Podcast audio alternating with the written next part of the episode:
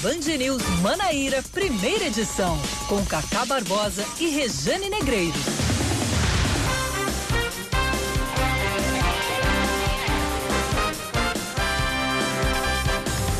9 horas 20 minutos em João Pessoa, 9 horas 20 minutos na Paraíba. Bom dia, bom dia, bom dia. Hoje é segunda-feira, é dia 23, 23 de março de 2020. Começando mais um Band News Manaíra, primeira edição. Comigo, Cacá Barbosa, e com ele, o homem dos 64 dentes na boca, Leandro Oliveira.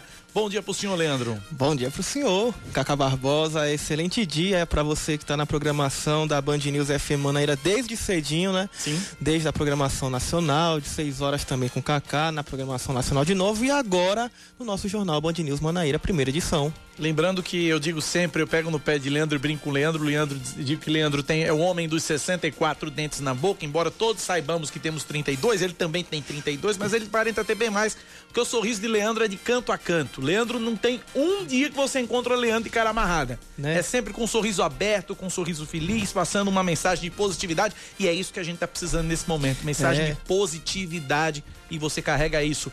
Vamos aos destaques desta segunda-feira, 23 de março de 2020. Vamos que vamos.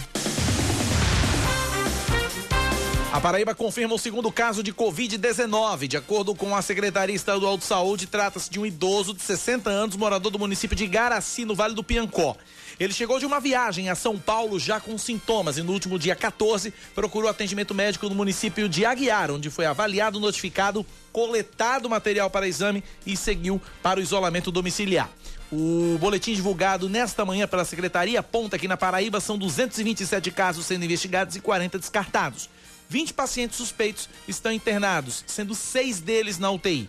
Em caso de dificuldade respiratória, dor torácica ao tossir ou respirar, eh, a pessoa deve comparecer imediatamente à unidade de saúde mais próxima. É, vale ressaltar, né, reforçar isso, porque muito, a- apesar da gente sempre estar noticiando isso, né, Cacá, muitas dúvidas ainda ficam a respeito do contágio, não é? E também de suspeitas, então vale reforçar, em caso de dificuldade respiratória, dor torácica ou na dificuldade de respirar, a pessoa deve comparecer imediatamente à unidade de saúde mais próxima. Seguindo aqui com o Pelo jornal... amor de Deus, fique em casa. É, e seguindo aqui então com mais destaques no jornal, o prefeito de João Pessoa, Luciano Cartacho, participou ontem pela manhã de uma videoconferência entre os gestores das capitais com o presidente da República, Jair Bolsonaro, e com o ministro da Saúde, Luiz Henrique Mandetta.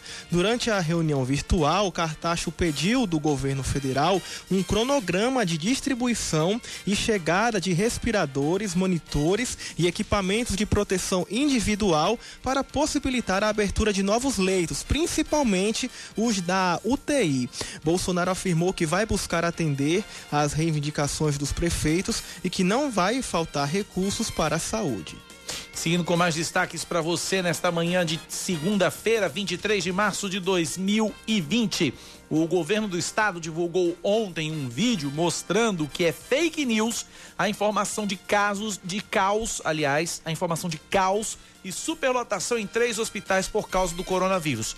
Foram citados na notícia falsa divulgada nas redes sociais que um hospital particular de João Pessoa o Clementino Fraga e o Hospital Universitário Lauro Vanderlei estariam com casos confirmados de coronavírus em situação caótica. A Paraíba, de acordo com a Secretaria Estadual de Saúde, tem 20 pacientes internados entre os 227 casos suspeitos de coronavírus, seis na UTI. Ontem, inclusive, eu fiz uma live no meu Instagram Uhum. e tive a oportunidade de conversar com uma, uma técnica de enfermagem do, do Clementino Fraga.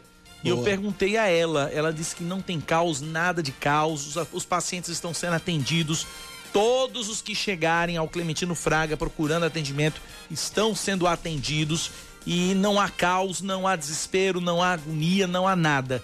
É isso que a gente precisa trazer, informação. Esqueçam neste momento correntes de WhatsApp, áudios alarmistas.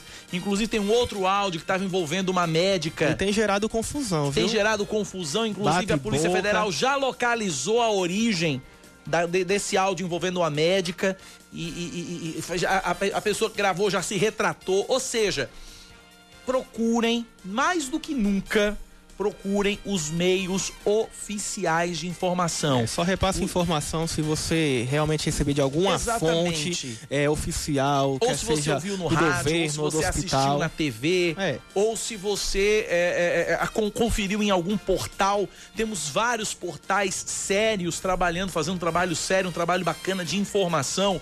Eu, eu vou citar nomes aqui: tem o G1 Paraíba, tem o Sim. T5, tem o Portal Correio, tem o, o, o, o paraíba.com.br, tem o Polêmica Paraíba, tem o Clique PB, tem o Mais PB, ou seja, tem portais sérios na Paraíba que fazem um trabalho bacana, assim como todas as emissoras de TV, todas as emissoras de rádio e que estão levando informação.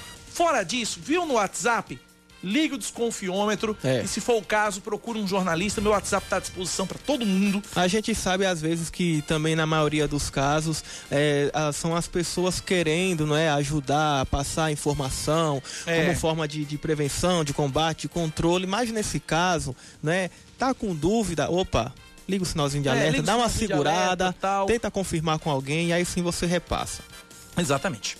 Vamos lá, seguindo, Leandro, é você. Em edição extra do Diário Oficial, o governo publica uma medida provisória que autoriza a suspensão do contrato de trabalho por até quatro meses. No período, o empregado deixa de trabalhar, assim como o empregador deixa de pagar os salários. Por outro lado, a empresa é obrigada a oferecer curso de qualificação online ao trabalhador e a manter benefícios como plano de saúde. De acordo com a MP, a negociação individual individual fica acima dos acordos coletivos e da lei trabalhista. É uma medida aí, uma tentativa aí de segurar os empregos, né? Vamos lá, vamos falar de esportes, porque com as atividades paralisadas desde sexta-feira devido à pandemia do coronavírus, a Comissão Técnica do Campinense divulgou uma série de recomendações para que os atletas possam manter a forma mesmo com os treinamentos no estádio Renatão suspensos.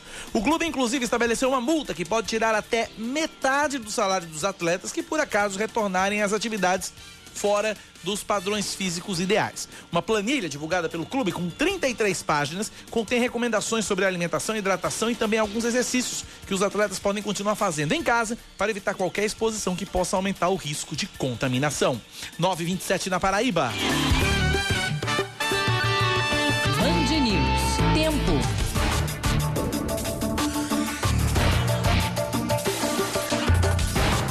A segunda-feira em João Pessoa deve ser de sol entre nuvens, sem previsão de chuva, mínima de 24 graus, máxima de 33. Neste momento tá quente, viu? 31 graus é a temperatura na capital paraibana.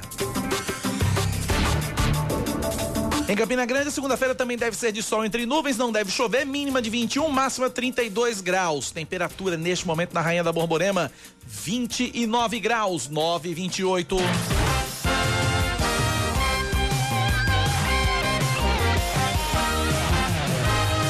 991119207 é o nosso WhatsApp, é o WhatsApp da Band News FM para você participar, interagir, nos ajudar a fazer o noticiário local nesta manhã de segunda-feira, dia 23 de março de 2020. 9911-9207, 9911-9207. Já temos várias participações dos ouvintes aqui. Vamos lá.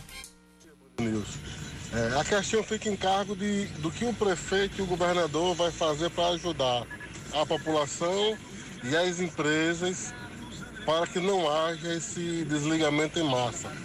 Com relação aos impostos é, e com relação à energia, já que a nossa energia ela é regulamentada pelo Estado, né? A Energisa ela responde ao governador e a água também, né? Então tem um pouquinho, entender um pouquinho melhor o que é que eles querem fazer. A gente sabe que o governo federal ele já é, prorrogou então, os próximos três meses, você só vai começar a pagar imposto lá para depois de setembro. O que falta a gente entender agora é o que o município quer com o ISS e o ICMS, já que ninguém tem dinheiro. Obrigado, ouvinte. Final do telefone 9807. Temos mais participações. Bom dia, Cacá. Bom dia a todos. Aqui é Érico de Manaíra. Cacá, a gente podia perguntar aos nossos deputados né, deputados federais da Paraíba, pelo menos para começar, quem sabe por eles, sobre a questão de o que, do, dos recursos a serem usados na, no combate à, à epidemia, por que não tirar também do, do, do dinheiro da verba, da verba da, das campanhas, né? que é um dinheiro nosso, que a gente, que eles obrigam a gente a pagar as campanhas deles, e agora eu acho que era hora de a população exigir que esse dinheiro seja gasto no combate a essa que é uma das maiores tragédias da humanidade no, nos tempos modernos. Um abraço a todos. Fiquem com Deus, que Deus nos proteja. Tá aí, obrigado ouvinte, final do telefone 4293. Boa ideia usar o dinheiro do fundo eleitoral, né, para bancar o tratamento e os, os, os cuidados com a população com relação ao coronavírus. Mais ouvintes participando. Bom dia, Cacá. Bom dia a todos da Band News. Olha, eu acho um absurdo o pessoal ficar divulgando fake news num tempo desse. As pessoas já estão assustadas, já estão com medo. E ainda tem gente que se passa para isso, para ficar divulgando fake news. Acho isso um absurdo, Cacá. Eu acho que as pessoas precisam ter mais humanidade, ter mais coração e compaixão dos outros e se unir contra esse vírus e não ficar divulgando notícias falsas. Um grande abraço ao Desse Filho do Valentina. Valeu, obrigado pela participação. Um forte abraço para você. Todos podem participar e interagir com a gente pelo WhatsApp 9911 9207 9911 9207 é o nosso WhatsApp. São nove da manhã, 31 minutos na Paraíba, 9 e 31. A gente segue aqui com outras informações para você aqui na nossa programação. Deixa eu trazer aqui é, a participação. Já tá na linha? Já tá na linha? Então daqui a pouco eu trago a participação que vem de Curitiba, porque eu tô na linha com a senadora paraibana pelo Progressistas, a senadora Daniela Ribeiro. Vai conversar com a gente agora.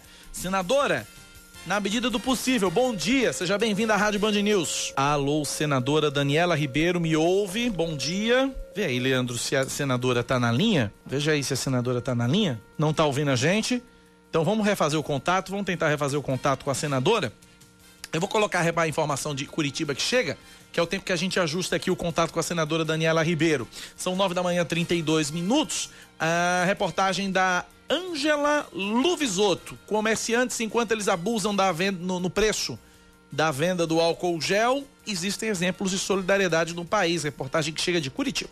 Neste momento de grande procura por álcool gel, um farmacêutico de Curitiba deu exemplo.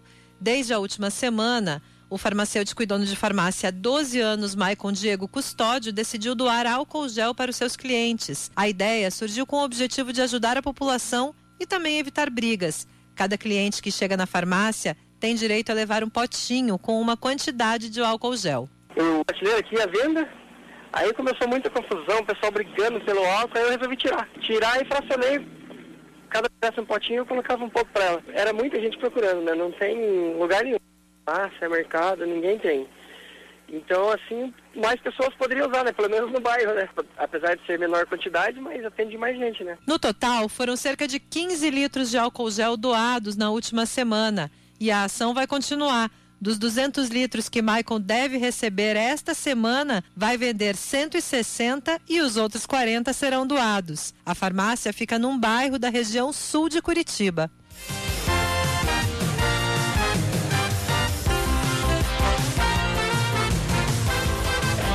Muito bem, 9 da manhã, 34 minutos da Paraíba, 9 e 34 bom exemplo que vem de Curitiba.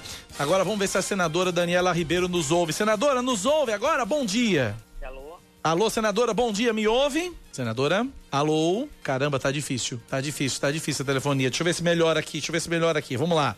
Senadora, me ouve agora? Eu não tô, ouvindo, não tô ouvindo vocês. A gente ouve, deixa eu ver se melhora aqui rapidinho, ver se melhora aqui a conexão. Tô com retorno no máximo. A senhora não me ouve, senadora? Nada. Nada, tá complicado, tá complicado. São nove da manhã, 35 minutos. Fazer o seguinte, eu vou fazer um intervalo rapidinho então. Pra gente já fazer o contato com a senadora Daniela Ribeiro a gente volta a conversar com ela sobre. É, o assunto é o seguinte: é essa reabertura. Três hospitais vão ser reabertos aqui na Paraíba é, para servir de retaguarda no combate ao coronavírus. No caso, o antigo H-Top em Tambiá, o antigo Hospital 13 de Maio é, e teremos. São três, são, são, são, três hospitais aí que a gente vai. É, é, é, que vão ser reabertos aqui pelo prefeito Luciano Cartacho. Já já a gente traz essa informação. Vou para intervalo muito rapidinho. 9911-9207 é, o nosso, é o nosso WhatsApp. O intervalo é rapidinho, a gente volta em instantes.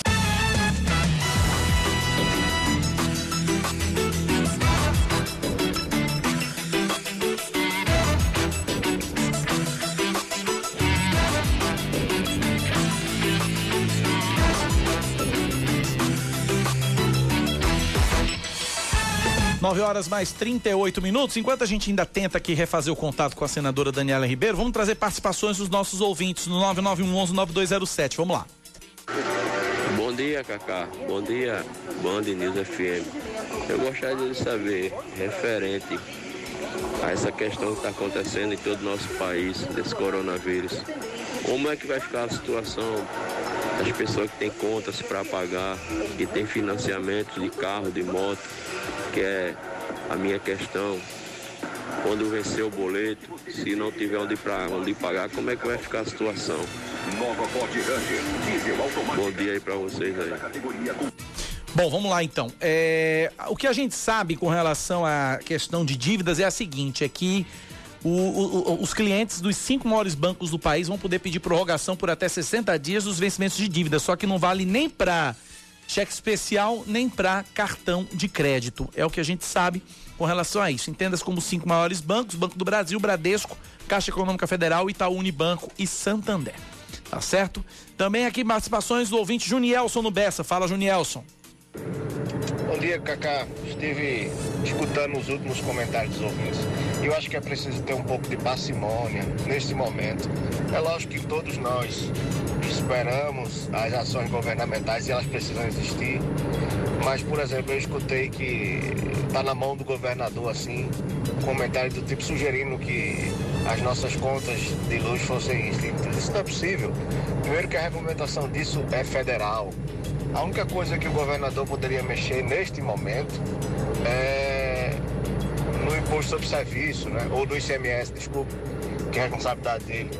Mas o Estado precisa tomar ações e o dinheiro diminui nesse momento. Como é que fica assim? É uma relação é, difícil de se estabelecer. Isso não é partidário, por favor. É apenas uma observação. A gente precisa pensar um pouco, que é uma conta difícil de fechar. Verdade, Junielson, verdade. O Junielson tem toda a razão. E, e, e, agora, principalmente estados e municípios que vão precisar de dinheiro, que vão precisar de recursos, e os recursos da União não serão suficientes para cobrir todos os estados, todos os municípios, então abrir mão de imposto realmente é bem complicado. E lembrando que o governo federal também não abriu mão de imposto, não. Ele apenas eh, transferiu para o fim do ano. Né? O caso do, do, dos impostos o, o envolvendo o, o simples. Né? O, o, o governo federal transferiu para o fim do ano, outubro, novembro e dezembro. Então, tá tudo certo, eh, eh, Humberto?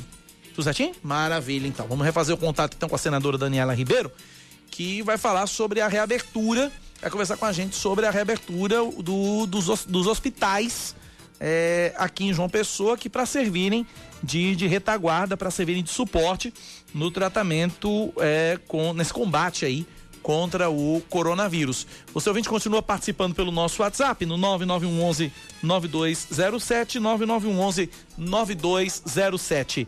Vamos ver se agora vai, já tá o nosso querido Humberto aqui da técnica já tá resolvendo, já resolveu tudo. Senadora, agora me ouve, senadora, bom dia.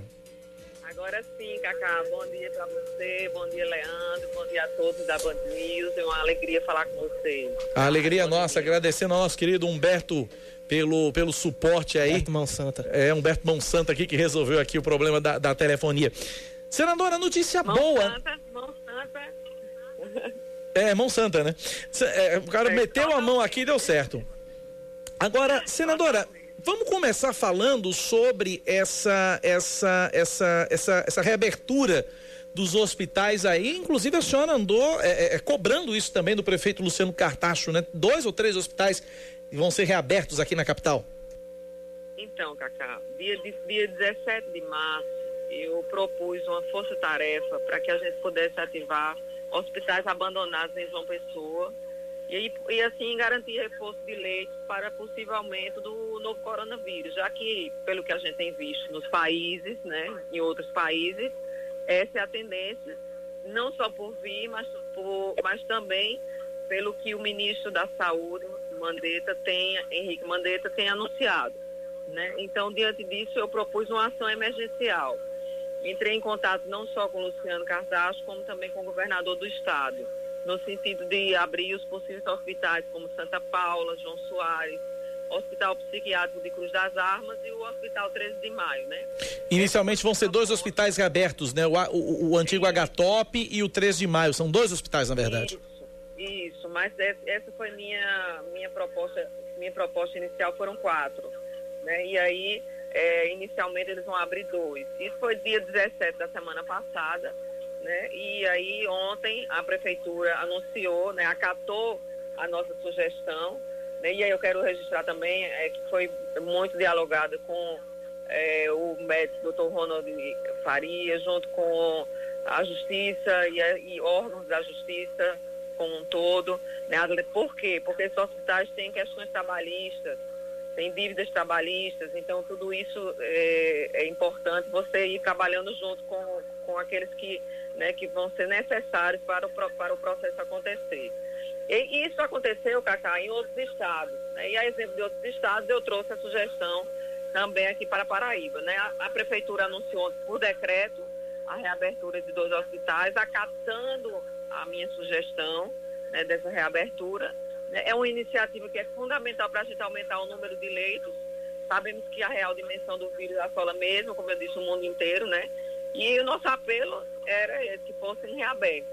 E, graças a Deus, a prefeitura acatou e a gente vai poder, vamos dizer assim, se, se esperarmos o ápice da, da pandemia, a princípio atingir, é, atender né, através desses dois hospitais. Agora, eu acredito, Cacá, que isso vai avançar, seja para Campina Grande, que também tenho dado sugestões, e também governo do Estado, né, hospitais do governo do Estado também, para que a gente não precise esperar quando, quando a coisa chegar, a gente já esteja pronto, a gente se adiante aquilo que já estamos é, é, vendo né, acontecer em outros estados, são Paulo se adiantou já com relação a isso. Enfim, não só São Paulo, mas estados aqui do Nordeste, né, Fortaleza, Ceará, perdão, e outros, né, no reforço para a necessidade dessa, dessa ação. É, senadora, além é, dessa medida, tem outras também com o objetivo de reforçar investimentos com a saúde no Brasil, é, também no combate ao novo coronavírus. A exemplo disso, a doação do fundo eleitoral do financiamento de campanha e do Fundo Eleitoral de Assistência Financeira aos partidos políticos para o Sistema Único de Saúde, o SUS. Qual é o seu posicionamento? A senhora defende essa doação?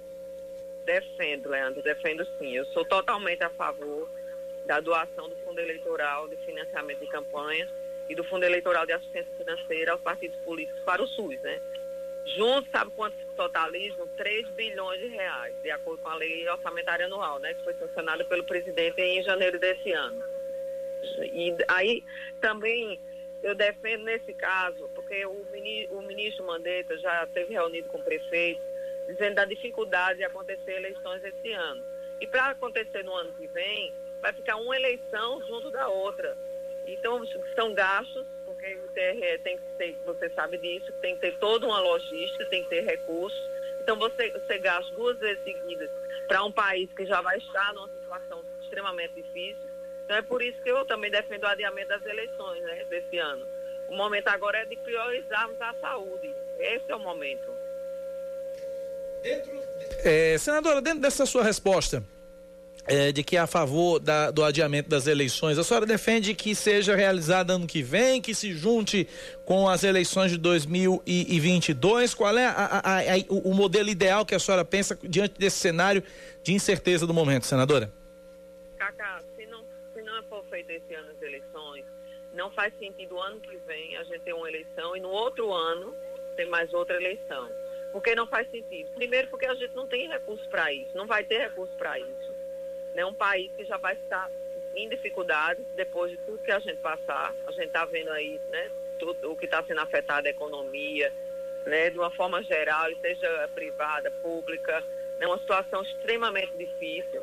Então, como é que se faz? Ah, já, já é caro você fazer uma campanha né, de dois em dois anos. Você imagina a gente fazer um ano, em ano, ano a ano em um ano e depois mais um ano outra eleição. Então, eu não tenho, eu sinceramente, é, pessoalmente, por mim, não, não atingiria de forma alguma fazer de dois em dois anos, porque é, eu, eu, eu, digo para você que o partido teria o fundo eleitoral, é, enfim, apesar do que a gente defende agora é que não tenha, né? É que nesse momento a gente abre a mão. Por isso mesmo é que a gente não faz sentido um país né, que vai sair numa situação delicadíssima, para não dizer outra palavra mais, mais negativa, né, você defender eleição no ano de 2021 e no ano de 2022. Então, é, para mim, é uma, é uma questão de consequência. Se não for fazer esse ano, e aí eu defendo realmente a doação do fundo eleitoral e do, da assistência financeira dos partidos para o SUS, mais uma vez, voltar a dizer, totalizam 3 bilhões de reais, né? E aí, aí nesse caso, consequentemente, o adiamento das eleições para é, unificação daqui a dois anos. Estamos conversando aqui no, na Band News FM Manaíra por telefone com a senadora do Paraibana pelo Progressistas, Daniela Ribeiro. Senadora, uma outra questão que, que eu quero colocar, é, você, é, o Senado realizou a, a sessão e aprovou né, esse decreto aí de, de, de calamidade pública no, no, no Brasil. Como é que a senhora está enxergando esse atual momento, senadora?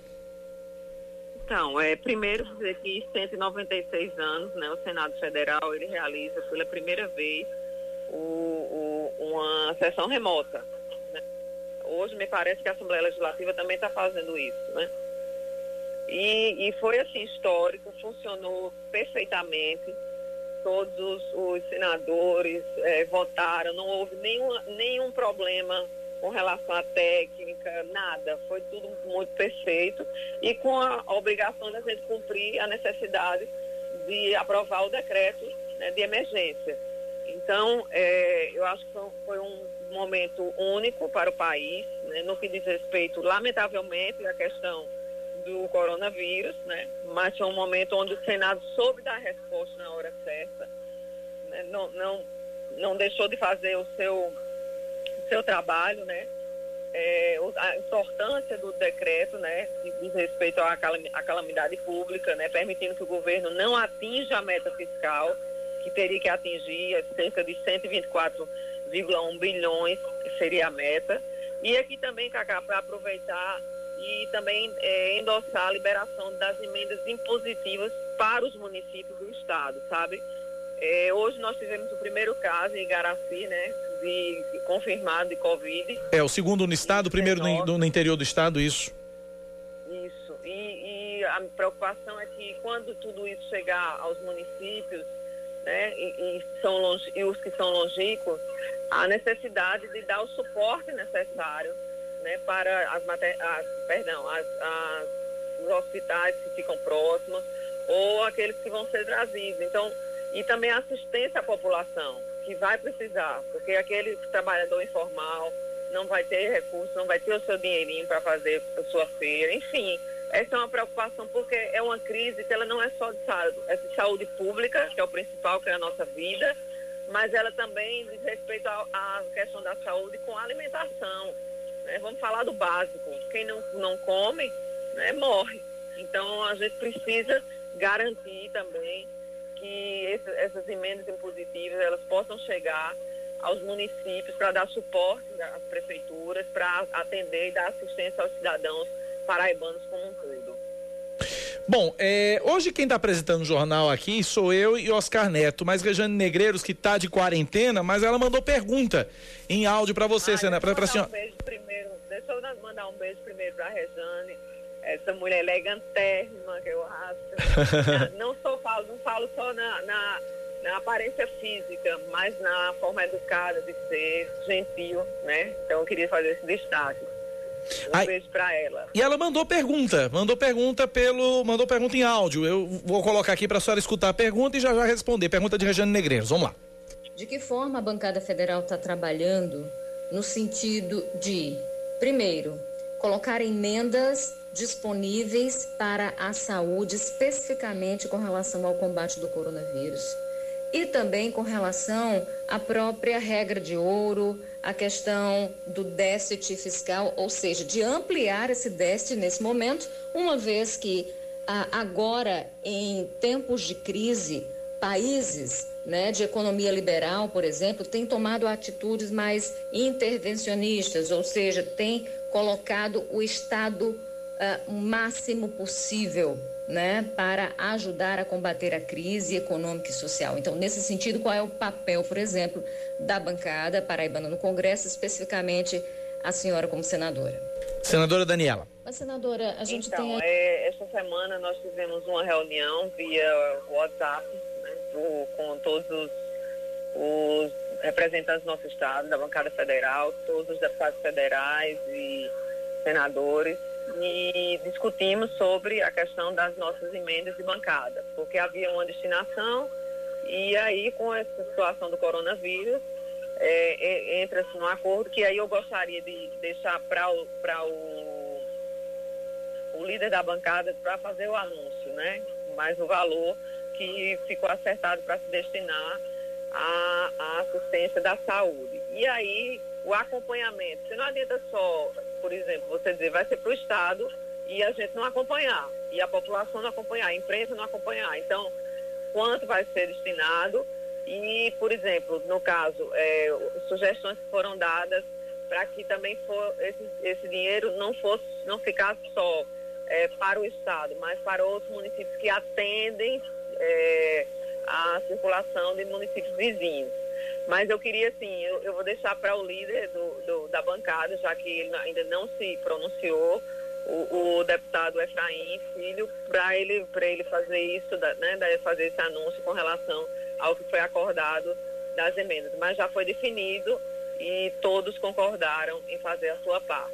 No que diz respeito à questão da regra de ouro, no que diz respeito ao teto, aquilo que tem que se atingir, é, é, nós vamos ter uma discussão sobre o tema, sobre o tema no, nos próximos dias no Congresso e no Senado, porque na verdade, Cacá, você tá, tem observado, Leandro, Rejane, é, cada dia é um novo dia. Eu me lembro muito da passagem bíblica que diz assim, basta cada dia o seu mal.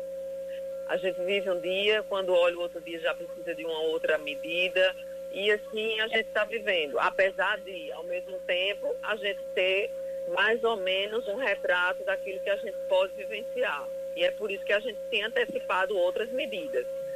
Mas, é, com relação a essas questões é, que envolvem todo o Senado, toda a Câmara, ou seja, o Congresso, né, que são questões fiscais, questões da regra de ouro, entre outras, nós vamos discutir é, no, no, no âmbito do Congresso.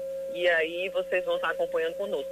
Eu queria também, Cacá, aproveitar para parabenizar a vocês, a Band News, Teve Manaíra, a todos vocês que têm feito um trabalho maravilhoso no que diz respeito à cobertura das informações para a população, porque nesse momento a informação é tudo. Mais do que nunca, vamos dizer, ela é sempre fundamental, mas ah, muita gente ainda não se deu conta do que é o coronavírus, do que está acontecendo e vocês têm feito uma cobertura muito importante para toda a Paraíba. E eu queria parabenizar o papel da imprensa e especialmente o papel que vocês têm desenvolvido é, no tocante a essa questão. Parabenizar a nossa querida Reni, que aí comanda né, a, a, todos vocês nessa, nessa, vamos dizer, sinfonia, que é de canto sinfônica, é, uma, é maestrina, mas que para que funcione o concerto, né, vamos dizer, a sinfonia, tem que todo mundo tocar bem. Isso significa dizer que a equipe de vocês é maravilhosa e a gente tem que fazer esse registro. Obrigado, é, senadora. de todos os paraibanos. Isso, isso é fácil. Obrigado, parabéns senadora. Muito parabéns obrigado. A Leandro, parabéns, Rejane. Vocês fazem um jornal diferenciado. Obrigado por trazendo as notícias com muita responsabilidade e informação a todo o povo paraibano. Obrigado, senadora. Para a gente finalizar, é, com relação a esse momento todo que esse país vive, a crise do, do, do, do coronavírus e tal, temos visto aí na mídia vários políticos liderados aí pelo, pelo governador de São Paulo, João Dória, pelo governador do Rio de Janeiro, Wilson Witzel, fazendo sérias críticas ao presidente Jair Bolsonaro, dizendo que ele estaria minimizando essa crise toda e minimizando a, a, o coronavírus. Como é que a senhora tem enxergado a, a, postura do presidente Jair Bolsonaro? Como é que a senhora avalia a postura do presidente Jair Bolsonaro nesse momento de crise, senadora? Ah, e acrescentando a essa pergunta de Cacá, eu queria também que a ah. senhora também falasse a respeito da, da crise diplomática, né, que está vivenciada aí entre Brasil e China após o tweet em que o deputado federal Eduardo Bolsonaro, né, um dos filhos do, do presidente, criticou a China por conta da postura dela na eclosão do novo vírus. Tá, eu desde o princípio, Cacá, a sua primeira pergunta, eu tenho, eu conversei faz é, mais ou menos uns 18 dias com o, ministro Mandetta, pessoalmente, né, inclusive na, na residência oficial do presidente Davi Alcolumbre, nós três estávamos lá, quando ele chegou lá demonstrando a preocupação e a questão dos recursos, do pedido de recursos por parte da, do Congresso, pelo, por aquilo que viria a acontecer. E realmente aconteceu. Ele disse naquele momento que em São Paulo iria explodir, e de São Paulo, Rio de Janeiro, enfim. E, e ele fez um prognóstico que foi real. Então, eu, na realidade, diante assim, dessas mudanças de, de é, às vezes essa, não é nem de posicionamento, eu digo, mas de discurso do presidente, uma, uma hora é sério demais, uma hora não é sério, eu estou preferindo o, ouvir muito o ministro da Saúde, que ele tem sido centrado, ele tem é, tido um plano, tem uma equipe excelente, né? tem, tem tido ah, o foco no problema. E aí o mérito do presidente é ter escolhido ele. Vamos dizer assim, vamos, vamos, vamos reconhecer isso. Então, é, eu acho que o fundamental agora é, é para mim, pelo menos, é escutar o ministro. Eu tô, porque se a gente for ficar se distraindo com essas brigas do presidente com os governadores do Rio e de São Paulo, a gente perde o foco. E eu acho que o foco tem que estar na Paraíba é, e na Paraíba junto com o, o ministro. É, eu queria também aproveitar, antes de responder, é, Leandro, a você, dizer que nós estamos com um problema muito sério, que é a quantidade de brasileiros que está fora do país, tentando voltar para o país. Essa é outra questão que tem me preocupado muito, porque eu estou tentando fazer o que posso ah, tentando contato não só com Itamaraty, mas com, com o ministro do Turismo, que não responde a essas questões. É, era para responder, mas não tem respondido. Também das relações exteriores. O deputado Aguinaldo está lá junto do, do, do, deputado Rodrigo Maia, presidente, tentando também fazer essa interlocução. E é uma preocupação muito grande, porque são muitas ligações. Imagina as famílias preocupadas, gente do Peru, da Guatemala, em, em Portugal né? aliás, não do Peru, que estão nesses lugares, que são brasileiros e que estão desesperados para voltar para casa. Então, essa também é uma questão, é uma preocupação muito grande nossa e o trabalho que a gente vem fazendo. É, tentando né, ajustar isso e conseguir resolver.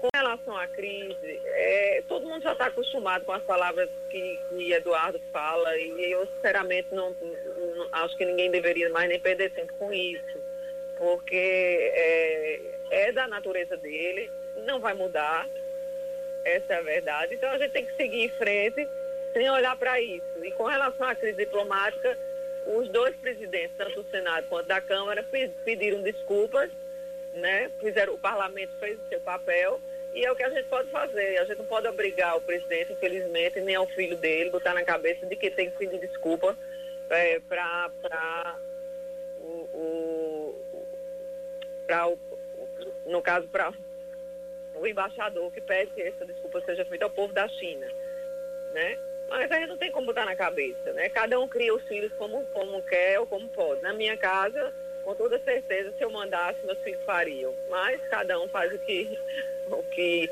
o que da forma que cria, resolve da forma que cria os seus.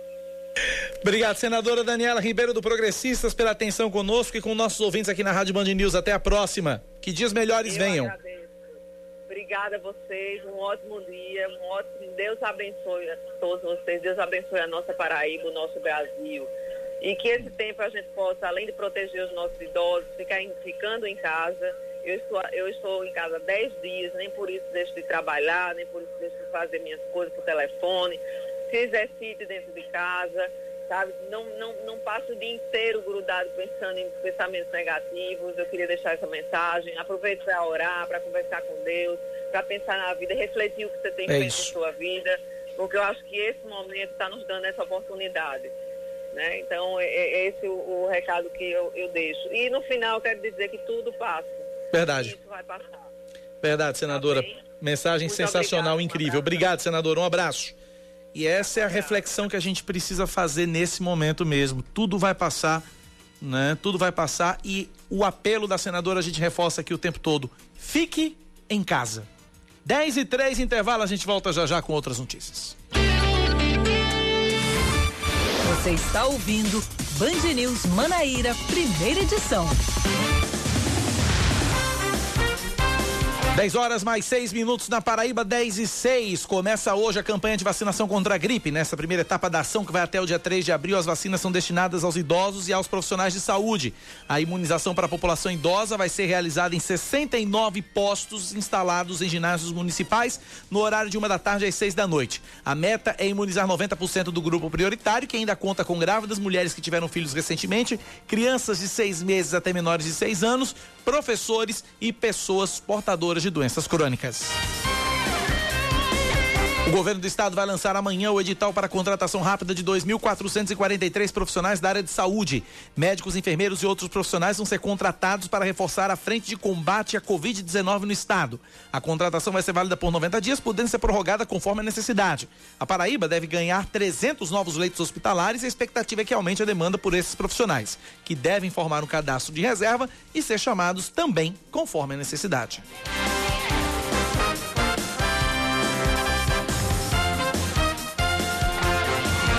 A Assembleia Legislativa da Paraíba realiza em instantes a primeira sessão remota do, da história do Legislativo Paraibano. A sessão online é necessária por conta da pandemia do coronavírus e vai ser transmitida ao vivo pelo Facebook e pelo YouTube da Assembleia.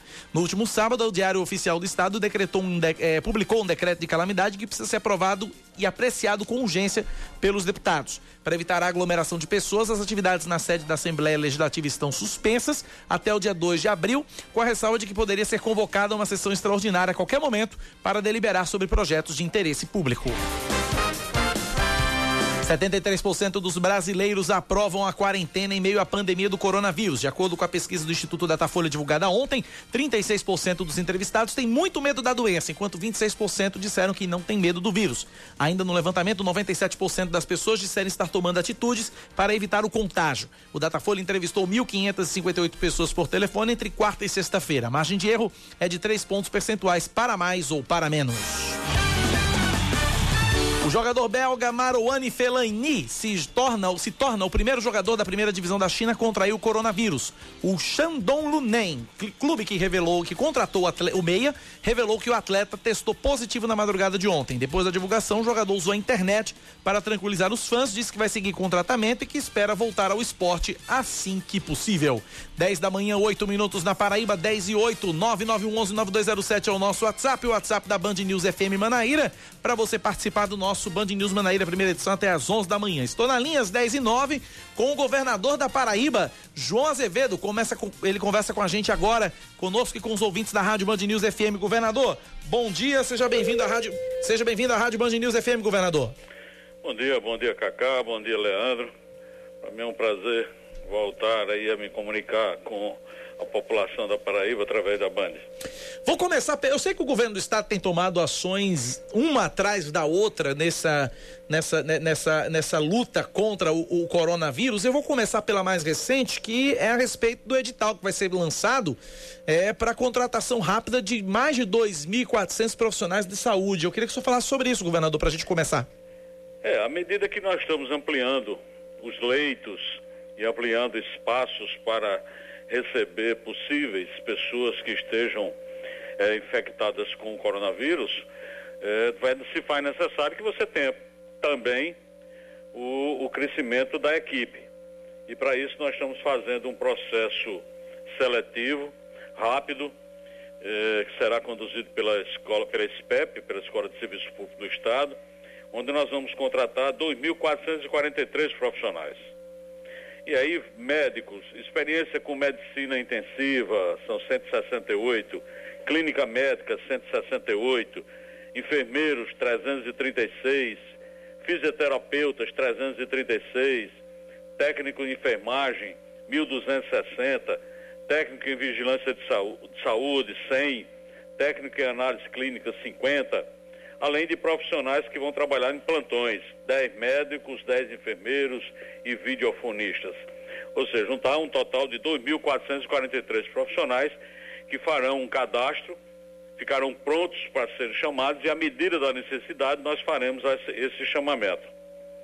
A partir de amanhã, esse edital vai estar é, é, é, publicado no, no, no site do Estado, que é o paraíba.pb.gov.br, e é, durante toda a semana a gente vai estar recebendo os cadastros, evidentemente, que serão feitos. Governador, uma outra questão que eu quero colocar, e aí dentro desse pacote de medidas que o senhor é, é, vem anunciando, é com relação a esse decreto restringindo atividades, restringindo várias atividades aqui no estado, que já está valendo com relação a, a, a comércio, é, bancos, casas lotéricas. Queria que o senhor falasse sobre esse decreto, desse detalhe sobre ele, governador.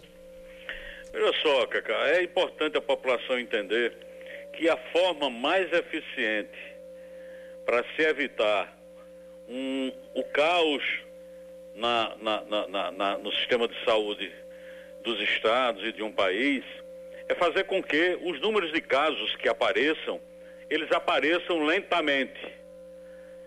E o isolamento social é a única ferramenta real, a única ferramenta real que se mostrou efetiva nesse processo. Os países que passaram por, esse, por essa experiência demonstram claramente isso. Os, os países que tomaram providência de isolamento social, a contaminação do vírus, houve o que a gente chama de achatamento na curva.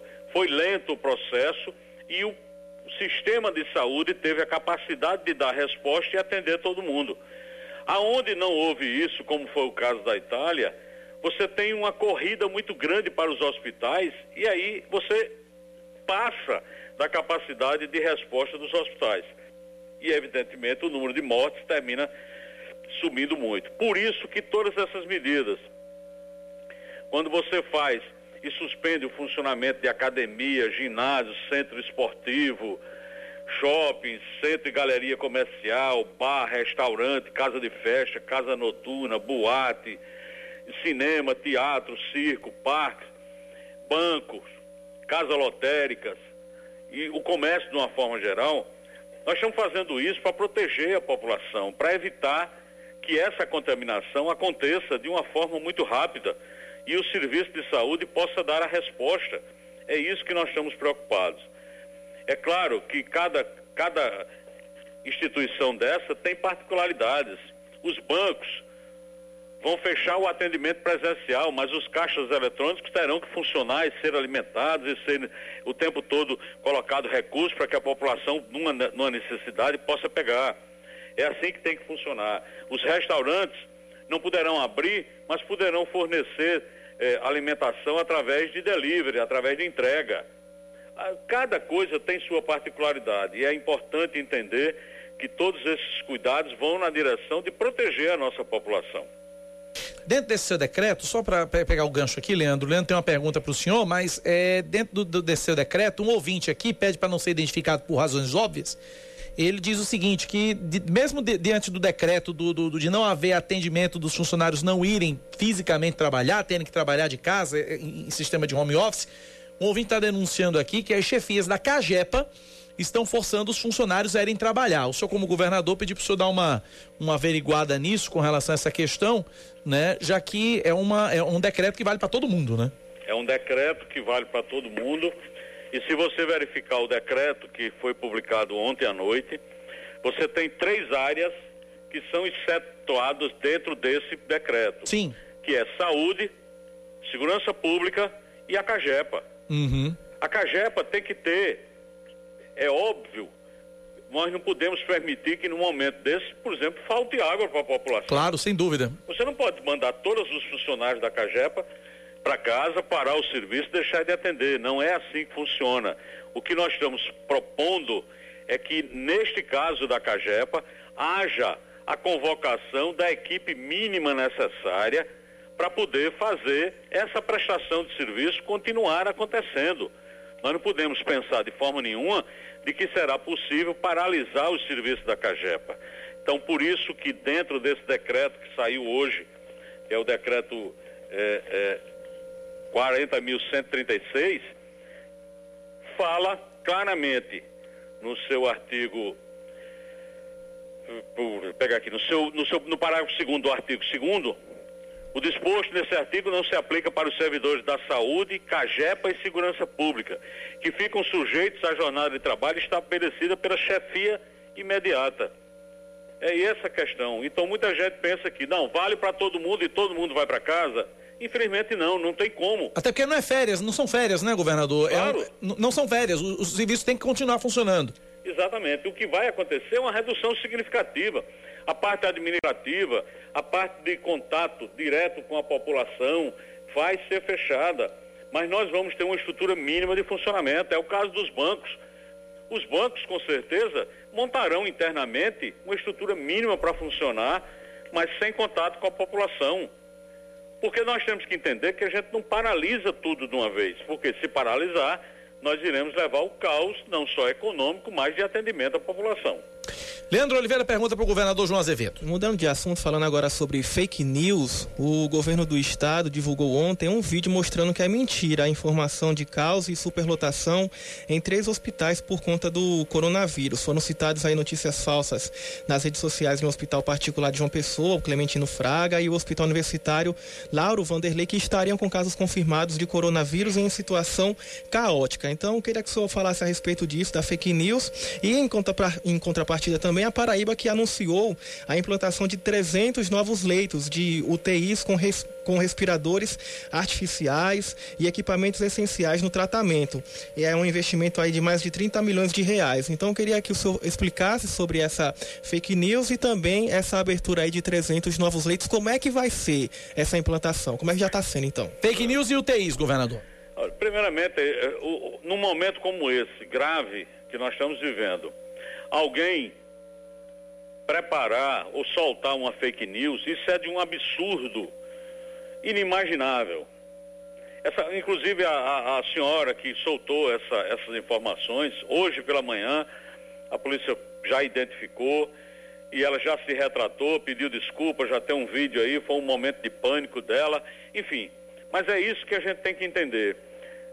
Por isso que nós mandamos fazer aquele vídeo passando nos três hospitais para mostrar a normalidade do atendimento. Existe, infelizmente, aproveitamento político numa hora como essa. Existe, infelizmente, pessoas que soltam irresponsavelmente fake news.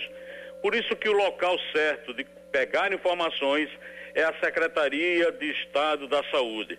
A Secretaria tem um serviço de informação que todo santo dia joga e solta um relatório e semanalmente faz o boletim epidemiológico do estado. Lá estão exatamente as informações que precisamos e, eh, eh, anunciar, publicizar para toda a população. Não podemos permitir de forma nenhuma que aproveitadores, seja de qual for a intenção, se utilize desse momento grave que nós estamos passando para fazer ou politicagem ou assustar a população do Estado. É, com relação aos UTIs, Com relação governador. aos equipamentos, nós temos hoje, e é importante entender, que o Estado da Paraíba montou um plano, esse plano está muito bem elaborado, está dimensionado em função de todos os parâmetros e das médias que nós temos, média de contaminação da população em todos os países, média de contaminação incluindo a China, sem incluir a China, porque a China tem uma população muito grande e às vezes causa um desvio de curva. Você simula isso para a população da Paraíba, pegando a média de todos esses países, para poder você dimensionar o número de leitos que você precisa em enfermaria e o número de leitos em UTI. Esses leitos nós já temos mais de 60% disponíveis e estamos implantando o restante dos leitos. É importante dizer que a Paraíba só tem dois casos confirmados até agora. Nós temos dois casos confirmados até agora e temos mais de 200, na verdade 227 casos sendo sendo é, é, investigados. Tá, investigados. Para saber se há, há- há- há algum tipo de ligação, até porque os exames são coletados aqui, o material encaminhados para o laboratório de referência no Pará. E que esta semana, a partir dessa semana, a gente começa a realizar esses exames aqui no estado e isso vai fazer com que a resposta seja muito mais rápida e se chegar, como está previsto chegar essa semana, 185 mil kits para realizar testes, nós vamos acelerar cada vez mais a realização desses kits, desses exames, até porque nós estamos, o Ministério da Saúde ficou de encaminhar esta semana 185 mil e nós estamos solicitando a compra de mais 315 mil kits para realização de, de testes. É, é, é uma luta, é uma construção e que a gente precisa da união de todos, mas dentro de um processo de tranquilidade, Sim. de respeito. Nós sabemos as projeções que irão acontecer aqui na, na Paraíba. Hoje, nós temos 20 internações aqui na Paraíba. Existe internação em UTI só seis, cinco em hospitais privados, internação em leito regular 14, ou seja, há, há um número baixo de casos na Paraíba.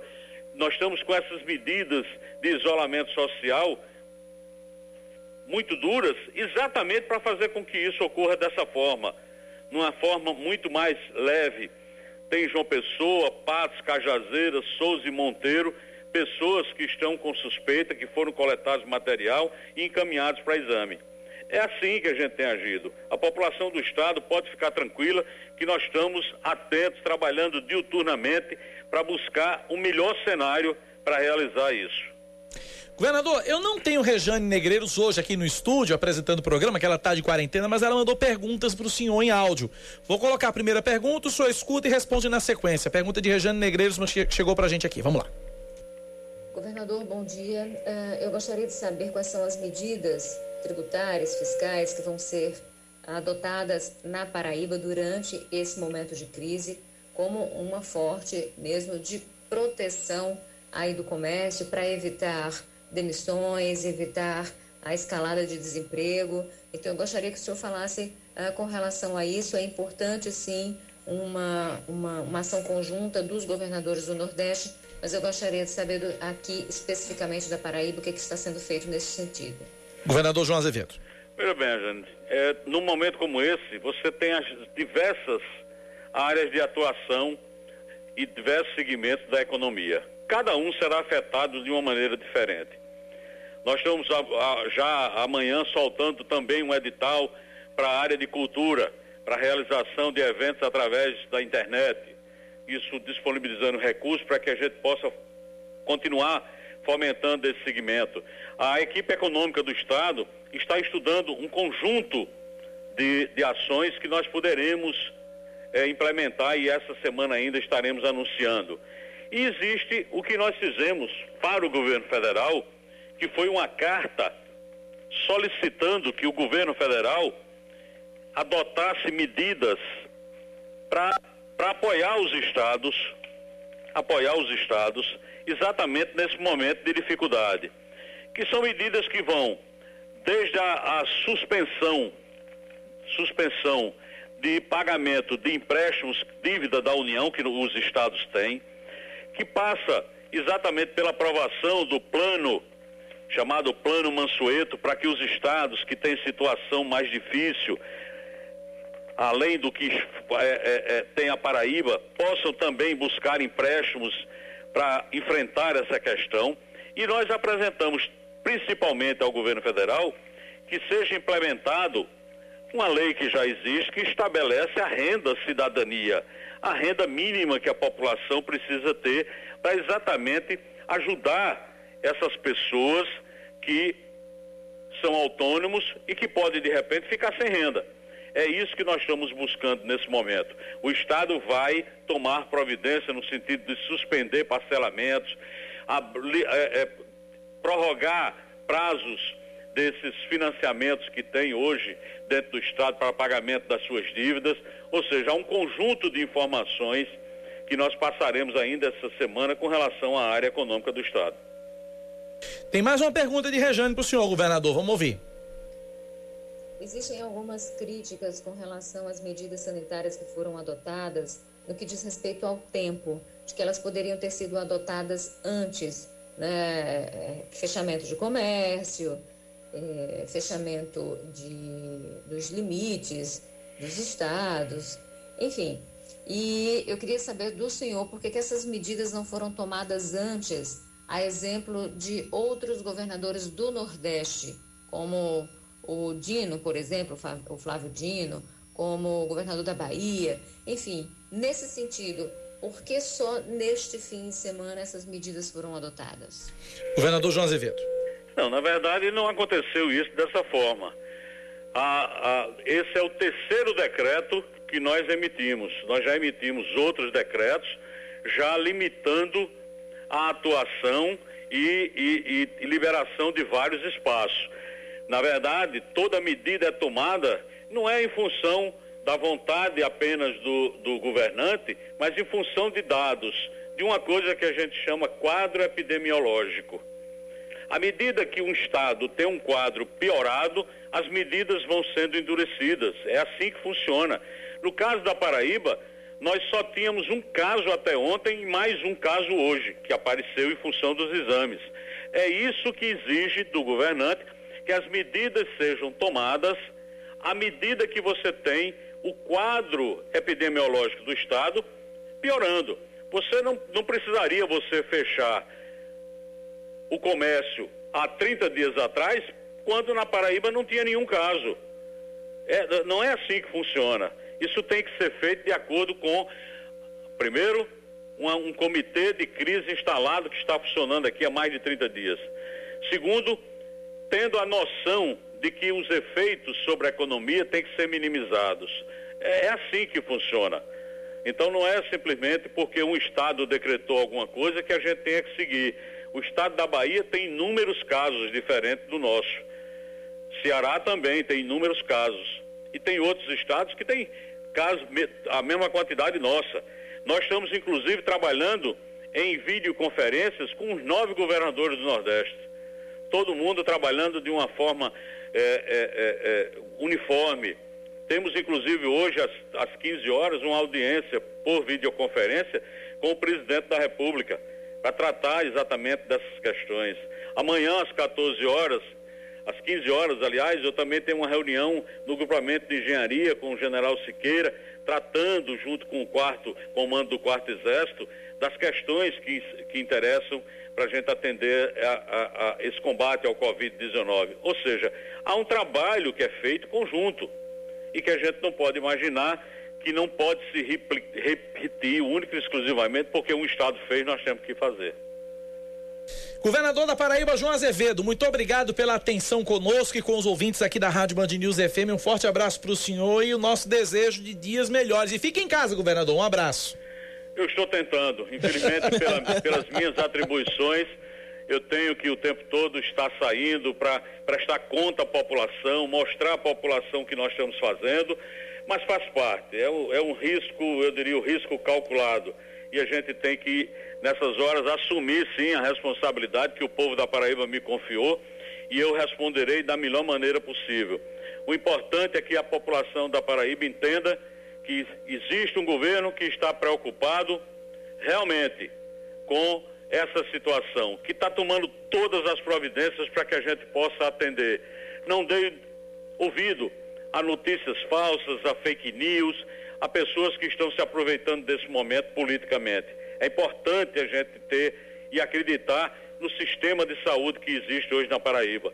Nós temos 205 hospitais, nós temos 8 mil vagas, ou seja, nós temos uma estrutura muito grande de hospitais aqui na Paraíba e que desses 32 são hospitais públicos estaduais que tem toda a grande maioria dos leitos estão nesses hospitais.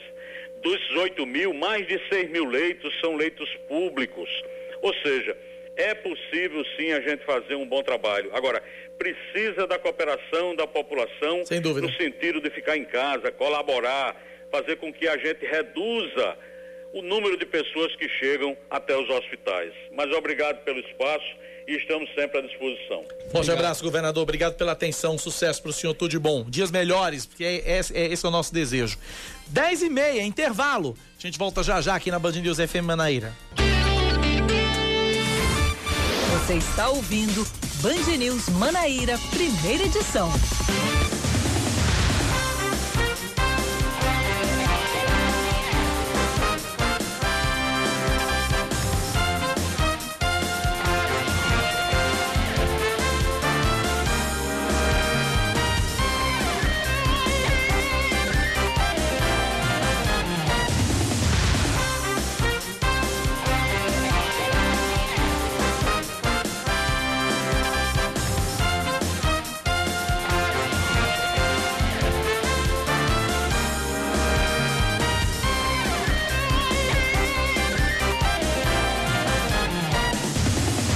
10 horas mais 37 minutos na Paraíba, 10 e 37. De volta com mais destaques para você nesta manhã de segunda-feira, 23 de março de 2020.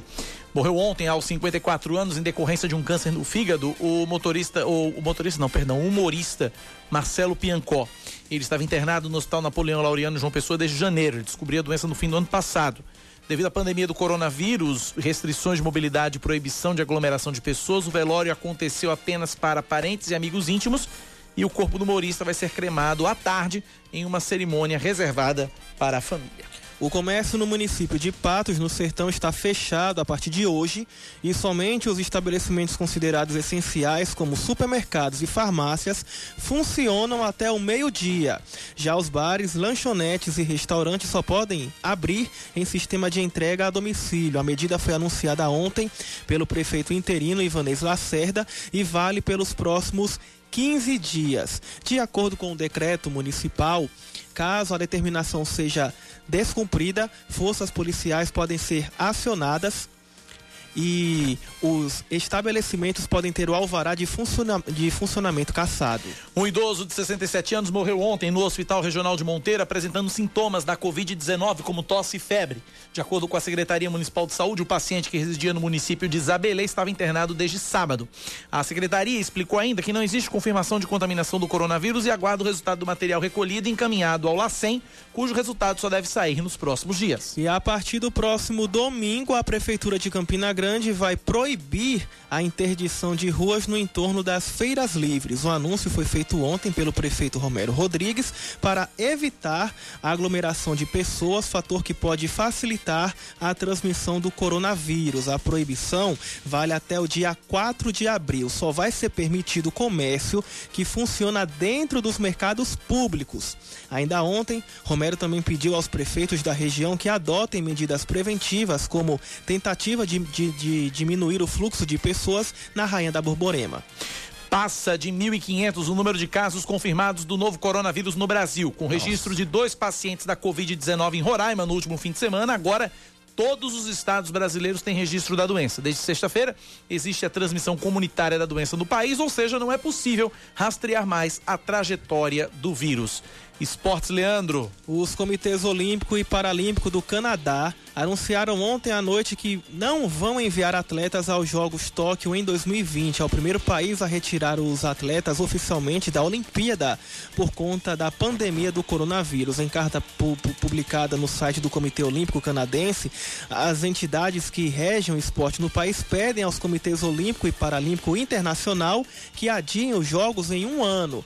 Diversas entidades esportivas nacionais e internacionais haviam pedido pelo adiamento dos jogos, mas nenhum país havia decretado que não enviaria equipes em caso de manutenção do evento neste ano. Ontem, o COI anunciou que tomaria uma decisão sobre a realização da Olimpíada em quatro semanas.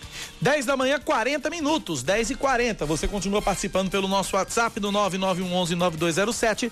9911-9207 é o nosso WhatsApp, o WhatsApp da Band News FM. Ouvintes participando pelo WhatsApp, mensagem de áudio. Vamos lá.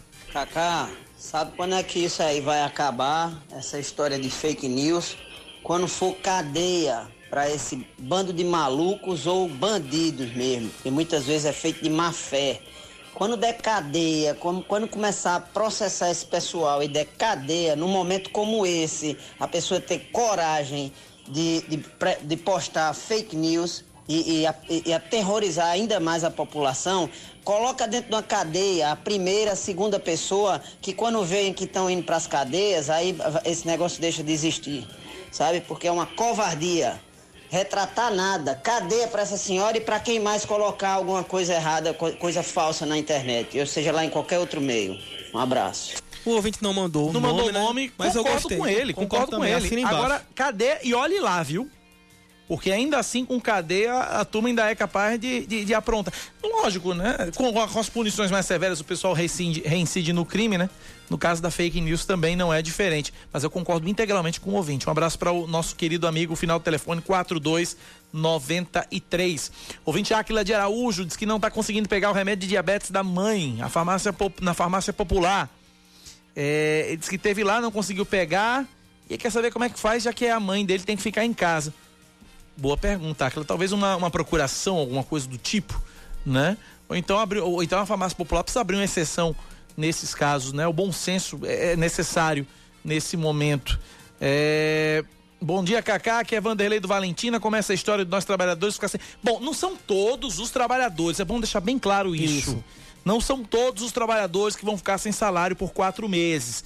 Vai haver uma negociação. Cada trabalhador, cada empresa vai estar livre para negociar com seus funcionários a suspensão do contrato de trabalho tá? É uma, é uma, é uma faculdade, é uma, é uma, é uma, é uma liberdade, uma, é uma liberalidade para cada empresa. Tem empresa que pode, que, que vai querer negociar, tem empresa que não vai, aí vai variar de empresa para empresa. Mas fato é que existe a possibilidade, existe a chance das empresas negociarem com os empregados. O contrato fica suspenso por quatro meses, a, a, a, o, o, o, empregador não paga o salário, o trabalhador não trabalha, mas o empregador tem que manter benefícios como plano de saúde e, e, e, e manter, oferecer cursos aí de, de capacitação. Mas, gente, só para não ficar, ninguém entender errado, não são todos os trabalhadores que vão ficar sem salário, não, minha gente, pelo amor de Deus. Os salários continuam sendo pagos. Agora, as empresas, cada empresa vai poder negociar com seus funcionários essa questão, tá certo? Para não ficar e não, gerar pânico. Ah, vai todo mundo ficar sem salário. Não, não é isso que vai acontecer, tá? Não é isso que vai acontecer. Deixando bem claro isso para os nossos ouvintes, para a gente não criar pânico, não criar desespero. Ah, eu ouvi na Band News. Porque não, não ouviu. O que você ouviu na Band News é que salário, os empregadores vão negociar com seus funcionários. Ok? Tô sendo bem repetitivo, que é para ninguém depois entender errado. Tá bom assim? 10 da manhã, 44 minutos na Paraíba, 10 e 44 Uh, ouvinte 210 final, telefone 2103. Bom dia, Cacá. Faça um apelo aos governos do estado do município para que nesse momento de pandemia, de pandemia tenham uma atenção maior para os profissionais de saúde, para que tenham equipamentos de segurança de maior qualidade e para os que fazem parte dos grupos de risco sejam liberados. Tá feito o apelo, tá registrado. Obrigado pela participação, obrigado pela audiência aqui na Band News. 10 da manhã, 44 minutos na Paraíba, 10 e 44 Vamos para Brasília com Natália Pazzi. Tem informações do presidente Jair Bolsonaro. Fala, Natália. O presidente Jair Bolsonaro criticou a pesquisa Datafolha que mostrou que sua atuação em relação ao novo coronavírus tem sido mais reprovada do que o desempenho de governadores e do Ministério da Saúde. Ele criticou, inclusive, o questionamento da imprensa em relação à pesquisa. Você está preocupado com popularidade minha do Mandetta? E você acredita no Datafolha? Pessoal, é o seguinte: o presidente da República e seus ministros estão trabalhando há semanas para minimizar os efeitos do coronavírus. A vida das pessoas estão em primeiro lugar. Agora um detalhe: a dose do remédio não pode ser excessiva, de modo que o efeito colateral seja mais danoso que o próprio vírus. Esse é o sério da questão. A imprensa é importantíssima para divulgar a verdade mas não é com pergunta como essa, feita por essa senhora aqui do meu lado, então é uma pergunta impatriótica.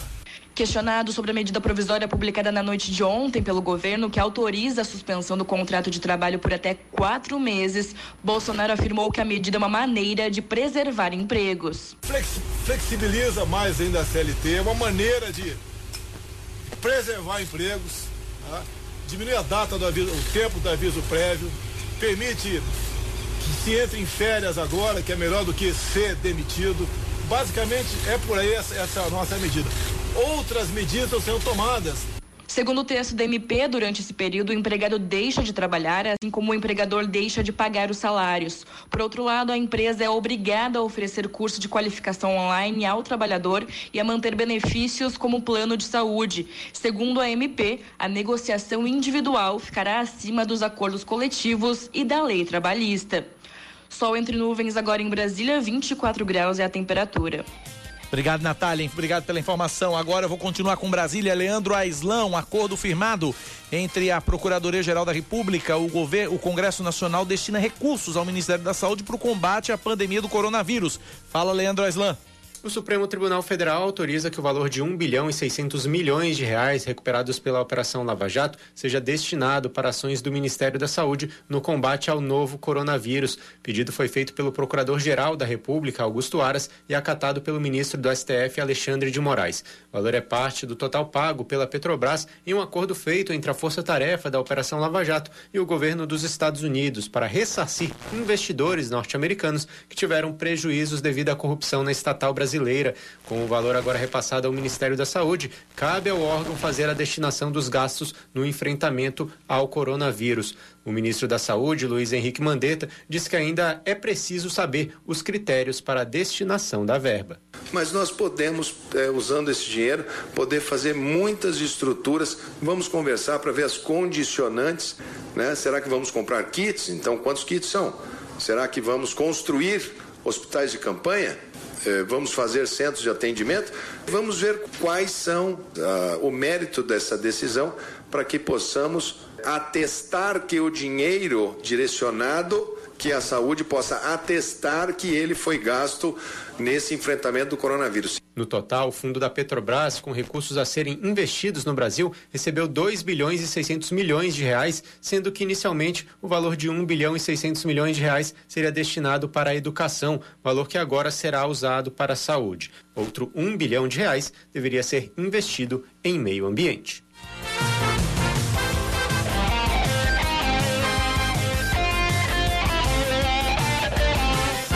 Manhã, 48 minutos na Paraíba, 10 e 48 9911-9207 9911-9207. Ouvinte final, telefone 3313. Bom dia, sabe informar como estão os Correios? Pedi para nossa produção ver como é que tá a questão dos Correios. Se os carteiros estão nas ruas. Ele disse que da última vez que conversou com um carteiro na área que mora, disse que não estão distribuindo máscara, álcool gel, nem mudaram as regras para entrega de encomendas e correspondências registradas. Onde geralmente se utiliza a caneta do entregador e pega no papel da assinatura. Além disso, se ainda estiverem nas ruas, não seria hora de suspender pelo menos a entrega de faturas e boletos, modificar as regras para entrega? O carteiro contaminado pode ser disseminador do vírus, afinal de contas, existe contato direto deles com a população. Bem pensado, o ouvinte final, telefone 3313. Pedir para a gente ver com os Correios aí uma, um, um, posicionamento a respeito desse assunto que é importante também. É um, um, um detalhe a ser observado sem sombra de dúvidas. 10 da manhã, 49 minutos na Paraíba, 10 e 49. Nosso WhatsApp é o 9911-9207. 9911-9207 é o nosso WhatsApp, é o WhatsApp da Band News. Trazer outras informações para você na nossa programação. Eu tenho, eu vou conversar em instantes, só a gente só tá fechando contato.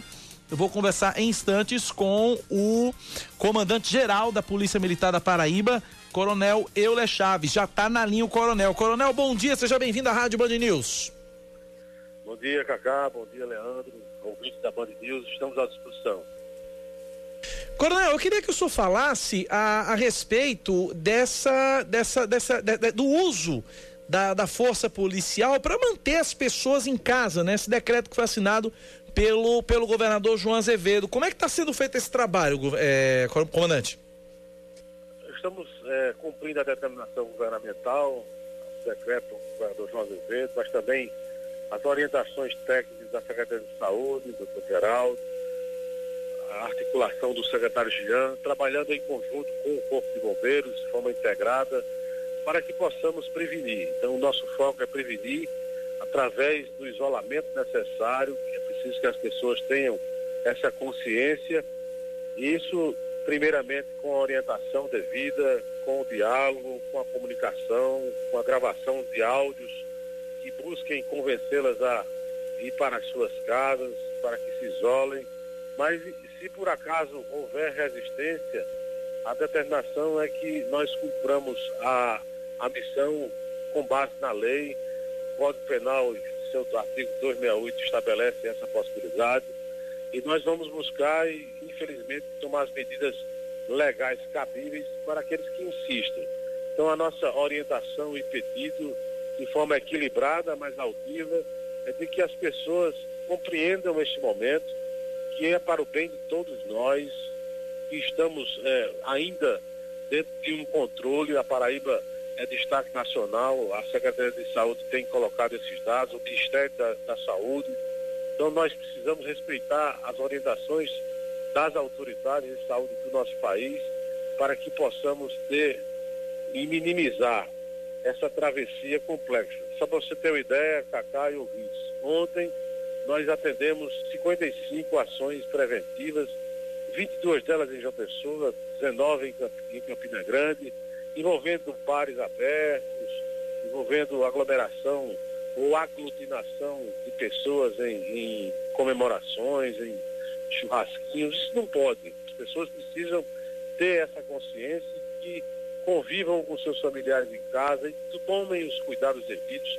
As orientações estão nas redes sociais, abertas, estão na comunicação, a imprensa está fazendo um trabalho belíssimo na busca dessa conscientização. Então, nós clamamos que é preciso buscar como meta o Rua Zero, só para quem tenha a necessidade e o mistério, ou seja, que a sua missão exija, como profissionais de saúde, profissionais de segurança pública, pessoas que cumprem as suas tarefas e não podem ah, delegar, e, mas tudo isso com o cuidado que se deve exigir. Então, nós pedimos para que não tenhamos é, a, a necessidade de usar a força da legalidade para conduzir pessoas às delegacias por estarem infringindo normas regulamentares determinadas pelos governos estado, federal, estadual e municipal em suas esferas, ou mesmo o Código Penal que nos respalda a ter essas ações. O importante é que a prevenção e a consciência das pessoas prevaleça nesse momento vital para todos os brasileiros, para todas as pessoas do mundo. Então é um problema global que nos atinge localmente. Coronel, senhor falava em, em de repente, caso, em caso de, de desobediência, é, utilizar a força mesmo, né? É, é, engrossar o discurso, vamos dizer assim, com relação à, questão das aglomerações. Isso já foi necessário em algum momento, desde que, a desde que o, o, o decreto foi, foi publicado, desde que isso está valendo, comandante? Não. Não, graças a Deus nós fizemos agora pela manhã uma reunião de avaliação no final de semana, acabamos a reunião agora, estamos ainda reunidos com algumas pessoas estratégicas da área de comunicação, de inteligência, de tecnologia da informação, mas conversamos logo um pouco antes com os comandos regionais, não houve qualquer tipo de resistência, nós tivemos conversas diretas em situações, por exemplo, de pessoas jogando futebol no domingo, aglomerando pessoas, e depois do futebol aí tem a cachaçinha. Isso é bom, mas é bom no tempo certo para esse tempo isso não pode. É preciso que as pessoas tenham essa consciência.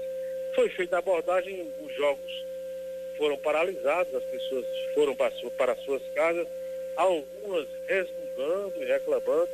Nós não queremos e iremos evitar ao máximo prender pessoas por isso. Mas se for necessário for, nós temos a base legal, temos a estrutura para isso, tomaremos as medidas cabíveis mas isso é o último recurso que a Polícia Militar vai colocar em prática. Nós queremos que as pessoas se conscientizem de que o isolar é para salvar. O isolar é para salvar as suas próprias vidas e as vidas das pessoas que elas amam. O isolar não é para prender, não é para restringir, não é para reprimir.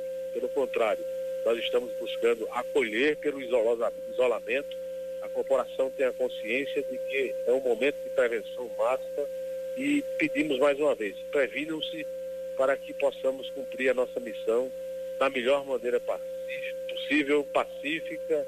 A paz é o nosso objetivo, não queremos de forma alguma estabelecer essa necessidade.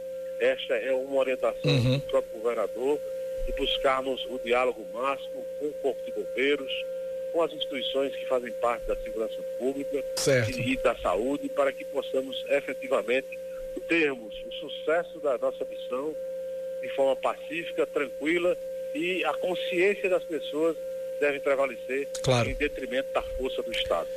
Para a gente fechar, eu tenho dois minutos, coronel, mas eu queria falar a respeito do seguinte: desde neste fim de semana, o que eu recebi no meu WhatsApp pessoal de reclamações das pessoas é, com relação à demora no atendimento no 190.